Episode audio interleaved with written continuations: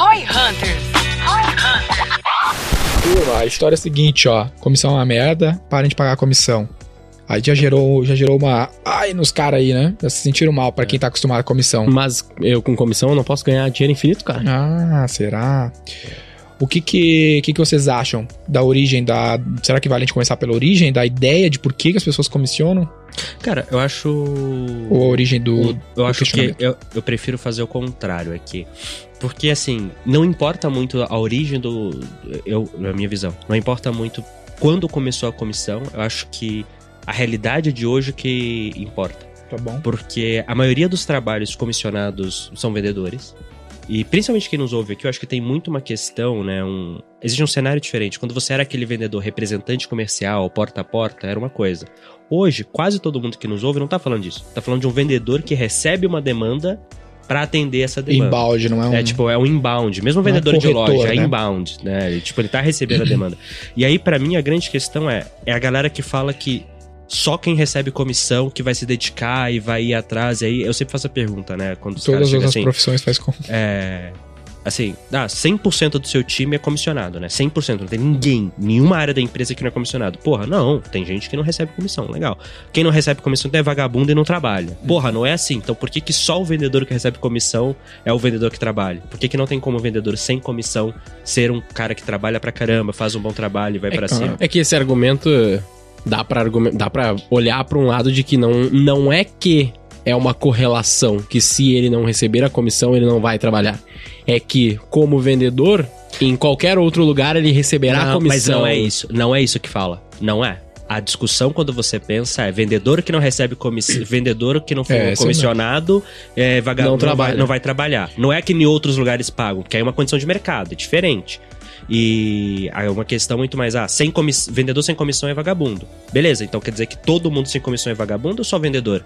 Aí o cara já, opa, pera, calma, deixa eu pensar. E aí eu acho que entra na questão que a galera confunde muito, que é o seguinte.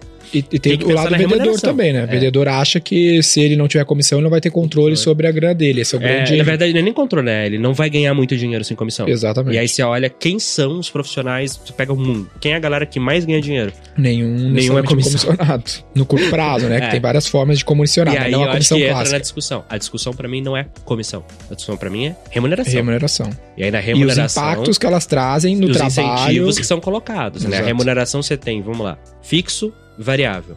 E incentivos de curto, médio e longo prazo. Então a discussão Uhum. toda é em cima disso aí. E pra mim, comissão direta, né? O que que é uma comissão direta? É uma porcentagem de cada venda que você faz. Ponto. Uhum. Essa é a comissão mais simples que existe. Eu odeio isso. Eu acho é o jeito mais prático de colocar um variável, geralmente no É o começo jeito de um menos negócio, inteligente. quando você não tem muito dinheiro pra pagar um fixo, alguma coisa, você faz isso, mas é o pior jeito que tem. Por quê? É você conseguir um sócio no lucro que não participa do prejuízo. Não é nem no lucro, né? Só É, na não, receita. é na receita, exato. Você tem um sócio na receita que se você der prejuízo, ele continua ganhando. É o pior modelo E ele é possível ruim pro cara também. Ah, quando eu comecei a questionar isso, eu já tinha uns benchmarks na cabeça que não pagavam comissão, como as lojas da Apple, lojas da Nike, dentre outras empresas, que eu vou, puta, por que, que os caras não pagam comissão numa loja da, da Apple, sendo a, né, a Apple? E aí saiu uma pesquisa no American Market Association, que é uma entidade lá que eu, que eu olho, so- solta vários releases, várias pesquisas sobre assuntos de marketing, e um deles era o impacto da remuneração variável na saúde mental dos vendedores.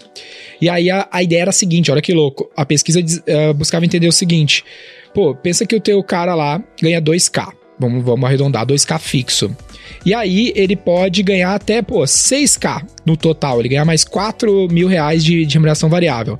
Só que essa remuneração variável varia. Tem meses que, velho, somente no inbound, que o cara tá recebendo demanda, que ele tá ganhando pouco lead.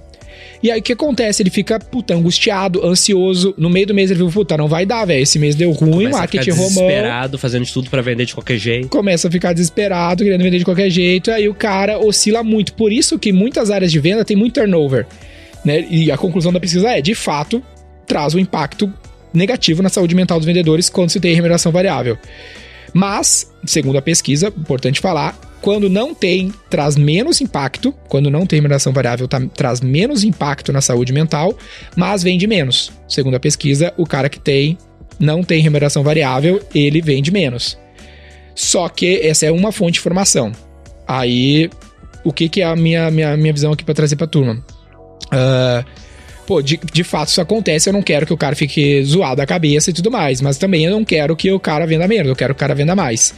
Só que tem um outro efeito positivo quando tu não tem a remuneração variável, que é poder tirar bons talentos. Porque um lance mega importante na gestão do negócio é ter muitos bons talentos no negócio. Só que quando eu chegar lá pro vendedor do G4, não dizer que eu queira roubar um vendedor do G4 lá, eu da, da V4. Aí eu chegar lá e falar pro cara, ah, quanto é que tu ganha aí pra, pra facilitar? Pá, cara, eu ganho aqui 10 pau, sendo, sei lá, 4 pau fixo, o resto variável. Na média dá 10 conto. Aí eu falar, pô, aqui na V4 tu pode ganhar 15, cara, mas é 3 mil fixo e o resto variável, mas pode ganhar 15. O cara vai sair do G4 e falar, puta, velho, não sei ganhar V4, Quanto lá que no tá aumentando sul, o risco dele, né? Puta, pode até ser mais, mas é muito risco. Versus eu chegar e falar pro cara, ah, tu ganha 10 pau na média, então eu vou te pagar 15 fixo. Qual é a chance de querer vir? Considerando que ele de fato sabe que tem um impacto na saúde mental. Ele vem. Tá, mas daí eu vou pagar 15 fixo se ele não vender. Só que ele já é top performance no concorrente. Se ele já é top performance, e a experiência que eu tenho empiricamente, aí o João pode comentar da dele, a visão do Gui, é que o cara que é top performance, mano, ele é top performance porque ele é tem ego, ele quer ser top performance, ele não aceita ser médio. É, e porque ele gosta pra caralho. Gosta da competição, ele gosta de ser o melhor. E eu acho que Não é pelo dinheirinho no questão curto é- prazo. Se você reduz o turn... Uma coisa que a galera não coloca tanto na conta. O custo de turnover e rampar novos vendedores. cara. Uhum. Então, beleza. O, o, aquele indivíduo, ele vai vender menos por não ter o variável dele lá. Ok. Vamos assumir. Isso é verdade, vamos assumir. Só que, como ele vai ficar por mais tempo, eu vou construir e empilhar é, vários indivíduos que vendem um pouco menos, mas o meu time, de modo geral, vai ser mais consistente do que, putz, eu perdi o cara que vendia, foi pra zero, tem outro cara que vai rampar, sabe? Esses gaps de substituição do turnover, quando você olha pro negócio como um todo, eu, eu acredito que tende a ser melhor. Agora, uma questão que eu vejo, né, é muito de em que momento do negócio você consegue fazer isso. Porque, Uhum. pra, vamos lá, o vendedor ele quer ganhar mais dinheiro. Se você pode tirar o cara ganhava 10 entre fixo e variável e pagar 15, ou pagar os mesmos 10, 100% mesmos fixo 10. garantido, é uma coisa. E quando você não pode?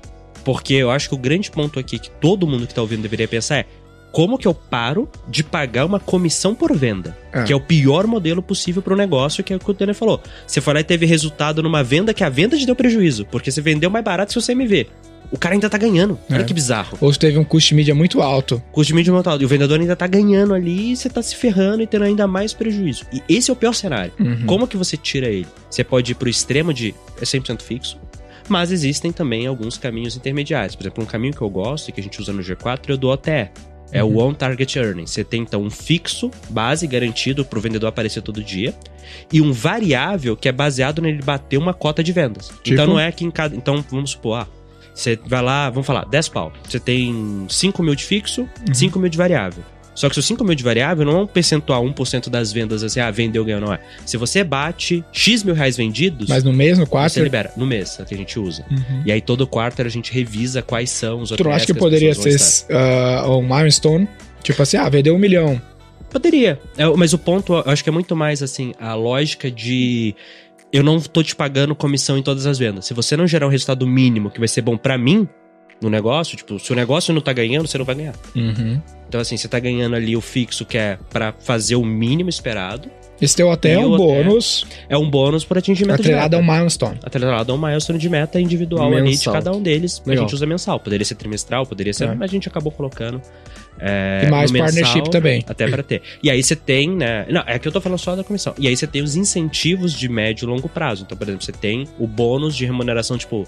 Não é PLR, né? Uhum. Mas você tem o PLR, que aí é, porra, semestral, é, todo trimestre com pagamento semestral. Você tem a partnership, que é stocks, que aí a gente tá falando longo de prazo. longo prazo mesmo. Que o cara ganha, putz, tem um ano de cliff, cinco anos de vesting, Uhum. e ainda tem que ter algum tipo de liquidez na empresa para ele perceber o valor disso. Uhum. Então, assim, você tem toda essa lógica, é, por assim dizer, de como que você vai estar remunerando a pessoa. Meu ponto é, se você olha pro time, Uhum. É, você tem que pensar o seguinte: o que, que eu quero? Eu quero que a pessoa venha trabalhar, podendo focar no trabalho Uhum. e sendo justamente remunerada pelo valor que ela gera. E, e eu acho que ah, um dos pontos chaves aqui é que normalmente o que a galera pensa, que é, que é uma análise muito simplista. Cara, eu quero pagar pouco de fixo, porque daí eu reduzo o meu risco. Se ele vender, eu pago. Aí, se não vender, eu não, não tomei né, naquele lugar.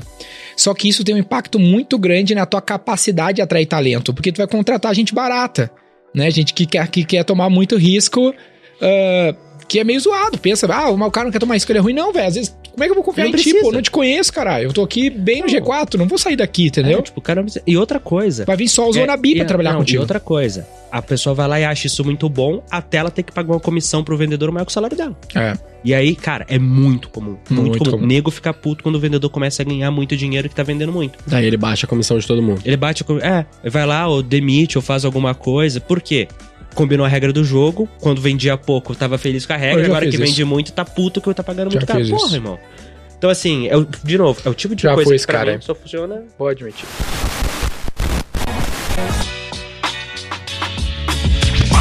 C4 Company.